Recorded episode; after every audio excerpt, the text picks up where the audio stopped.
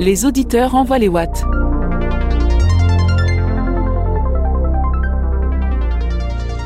Bonsoir Eric, je me questionnais sur la pertinence d'avoir des infodivertissements dans des voitures qui soient développées par les constructeurs en propre et qui proposent du coup des expériences qui sont toujours un petit peu euh, bah, à cheval entre le bien et le pas bien.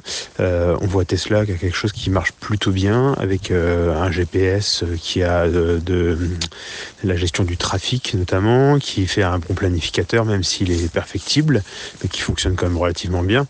il est critiqué notamment sur le fait qu'on puisse pas renseigner un pourcentage à l'arrivée, mais on peut facilement le, contourner en, restant un petit peu plus à la station et en calculant les pourcentages qu'il faut, ajouter. On voit euh, Android Automotive, euh, notamment chez Renault, Volvo, qui est une, super, une super plateforme parce qu'il permet euh, bah, de rouler avec Google, qui est quand même le meilleur GPS avec le meilleur infotrafic qu'on retrouve d'ailleurs chez Tesla. Mais ensuite, euh, dès qu'on va chez les concurrents, euh, eh bien on se rend compte que la meilleure solution pour euh, voyager, on va dire, sur long trajet, bah, c'est de faire un mélange entre le planificateur éventuellement de la voiture et puis bah, Apple CarPlay ou, Android Auto, puisque la plupart des, véhicules le proposent.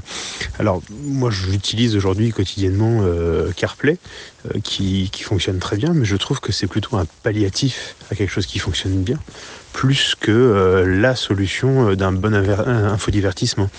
Et moi, je comprends pas pourquoi sur les petites voitures euh, moins chères, parce que deuxième voiture du foyer ou citadine qui va se déplacer de temps en temps, on met pas un simple écran avec réplication CarPlay ou Android Auto et on laisse les gens utiliser leur téléphone. Et sur des véhicules un petit peu plus haut de gamme ou sur des véhicules qui sont destinés à faire de la route pour des grands rouleurs, eh bien on n'a pas l'intégration systématique d'un bon infodivertissement, d'un bon infodivertissement avec euh, bah, un GPS de qualité qui nous guide bien, un GPS de qualité qui nous donne euh, bah, quand même le trafic et qui nous permet de dévier de notre trajectoire pour pas se prendre un bouchon d'une demi-heure ou d'une heure. Euh, et puis également euh, l'intégration de Spotify, euh, de Deezer, enfin d'autres choses qui nous permettent d'écouter des podcasts comme celui d'Automobile Propre par exemple et puis bah, notre musique, nos playlists, etc. Et aujourd'hui, on voit que bah, finalement, il n'y a pas beaucoup de solutions et même des grandes marques, euh, Audi, euh, BMW, etc., euh, s'entêtent à développer leur propre système avec des options des fois de GPS qui coûtent assez cher pour avoir le, la super navigation connectée, etc., etc. Et ces navigations-là sont loin d'être infaillibles dans les bouchons. En général, elles ont toujours un petit train de retard sur, sur certains bouchons, etc. Et pour avoir pu tester le, le TomTom embarqué de chez PSA, c'est quelque chose qui marche vraiment très mal. Euh, et, pourtant, c'est vendu comme étant quelque chose de bien, etc. Et on a euh, des fois même de la latence, des, écrans qui sont pas très rapides. Je, ne comprends pas pourquoi aujourd'hui, euh, avec dans l'ère du tout numérique et où on a plein d'options dans les voitures, on nous parle de conduite autonome, etc.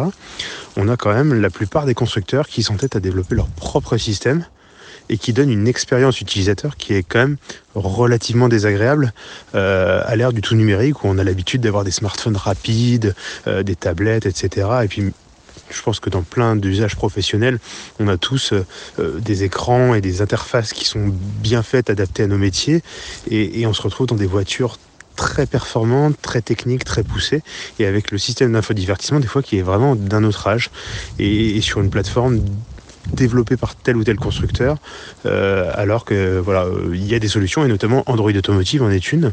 Tesla a fait le choix d'avoir sa propre solution, mais qui est plutôt performante. Euh, mais Android Automotive, c'est la solution que je trouve vraiment euh, très pertinente et je pense qu'elle peut, elle peut comme une base servir ensuite à être améliorée et, les graphismes peuvent être propres à chaque marque et il y a certainement moyen de faire des choses, mais je, je, comprends pas en fait qu'aujourd'hui on est euh, notamment par exemple Kia Hyundai qui ont des très bonnes voitures, mais ils ont un, info, un infodivertissement que je trouve vraiment. moi, je veux, je veux pas ça dans ma future voiture, par exemple. Voilà. Donc, je sais pas si c'est un sujet que vous pourriez développer ou pas dans un futur podcast. Au revoir. Bonjour Émile, euh, merci pour la question. Alors question très longue pour un vaste sujet. C'est un sujet dont on parle souvent, effectivement, qui est intéressant, qui est même passionnant quand on est un peu geek et qu'on s'intéresse un peu à la tech. C'est un constat que j'ai fait depuis très longtemps, hein, euh, ce retard parfois euh, des constructeurs sur leur système d'infodivertissement. Alors je serais peut-être un peu moins sévère que toi. Je trouve que ça s'est quand même bien amélioré ces derniers temps et qu'on a face, on a en face de nous des, systèmes qui sont assez potables. Je mets de côté effectivement celui de Tesla qui est vraiment euh, euh, en dehors du, lot parce que c'est, on sait que les Tesla sont un peu des ordinateurs euh, sur roue. Mais j'ai eu l'occasion, par exemple, récemment d'essayer la Volkswagen ID7. Je fais plus beaucoup d'essais, mais justement, ça m'a permis de me, concentrer un peu dessus. Et j'ai trouvé que le système divertissement était assez bien fait, euh, réactif, l'écran tactile fonctionne bien, c'est aussi vif pratiquement qu'un écran de Tesla. Euh, la logique de, navigation est là aussi, donc il n'y a rien qui m'ait choqué particulièrement. Euh, après, effectivement, certains accusent encore un peu de retard. Alors, il y a certainement plein de raisons à cela. D'abord, bah oui, c'est vrai que les marques automobiles, même si elles ont fait leur mise à jour, leur, update numérique, ça, reste des grands groupes industriels qui sont difficiles à manier et euh, qui n'ont pas forcément cette culture euh, de l'informatique. Après, euh, l'autre question qu'on peut se poser aussi directement, c'est aujourd'hui effectivement les, les, systèmes d'infodivertissement embarquent des planificateurs. C'est souvent le, la clé de voûte du système d'infodivertissement aujourd'hui dans une voiture électrique. Or, la question, on se l'est déjà posée, mais est-ce que à terme, on va encore avoir besoin de planificateurs dans la mesure où on va avoir autant de, de, points de recharge que de stations essence avant avec des, vitesses de charge de plus en plus rapides. Donc la question du planificateur, je l'avais posée une fois dans un article, dans un édito sur euh, Automobile Propre. Est-ce qu'on aura encore besoin de planificateur à terme? Après, il y a d'autres questions. Il y a des questions de sécurité. Je crois que les constructeurs sont très très euh, jaloux de la sécurité de leur système informatique et, euh, et, de leur data, de leur data aussi. Je sais par exemple qu'à une époque, quand Porsche a commencé à installer ce type de système dans ses voitures, ils avaient signé un contrat avec Apple parce qu'ils ne voulaient pas de Google dans, leur voiture, tout simplement pour des questions euh, invoquées de, sécurité et de préservation des datas. Euh, maintenant, euh, cet ostracisme est terminé puisque je crois qu'on a dans les Porsche aussi Apple CarPlay et, Android Auto. Il y a, alors, si on revient un peu sur le passé, les constructeurs s'étaient déjà alliés à des, à des fabricants et à des fournisseurs euh, spécialisés dans l'informatique. Alors on avait BlackBerry, hein, BlackBerry qui euh, c'est moins connu mais qui tournait beaucoup en tâche de fond sur certaines sur certains systèmes d'infodivertissement automobile. Euh, on avait aussi Microsoft avec avec Ford. J'avais eu droit à des démonstrations à Détroit il y a très longtemps sur les premiers systèmes connectés qui équipaient les Ford. Après, il y a peut-être une question un peu culturelle aussi, notamment avec les, marques coréennes qui sont peut-être moins à même d'utiliser des systèmes qui sont souvent euh, d'origine américaine ou peut-être européenne. voilà, il y a tout un mix de raisons.